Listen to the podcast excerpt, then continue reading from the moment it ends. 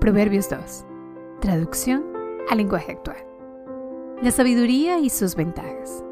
Querido jovencito, acepta mis enseñanzas, valora mis mandamientos, trata de ser sabio y actúa con inteligencia. Pide entendimiento y busca la sabiduría como si buscaras plata o un tesoro escondido. Así llegarás a entender lo que es obedecer a Dios y conocerlo de verdad. Solo Dios puede hacerte sabio. Solo Dios puede darte conocimiento. Dios ayuda y protege a quienes son honrados y siempre hacen lo bueno.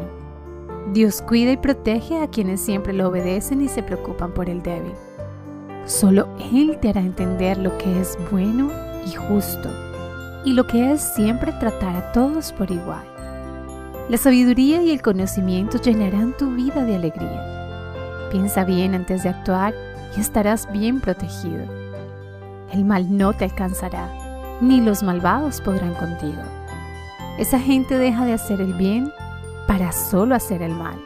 Son felices haciendo lo malo y festejando sus malas acciones. Todo lo que hacen es para destruir a los demás. La sabiduría te librará de la mujer que engaña a su esposo y también te engaña a ti con sus dulces mentiras, de esa mujer que se olvida de su promesa ante Dios. El que se mete con ella puede darse por muerto. El que se mete con ella ya no vuelve a la vida. Querido jovencito, tú sigue por el buen camino y haz siempre lo correcto, porque solo habitarán la tierra y permanecerán en ella los que siempre hagan lo bueno. En cambio, esos malvados, en los que no se pueden confiar, serán destruidos por completo.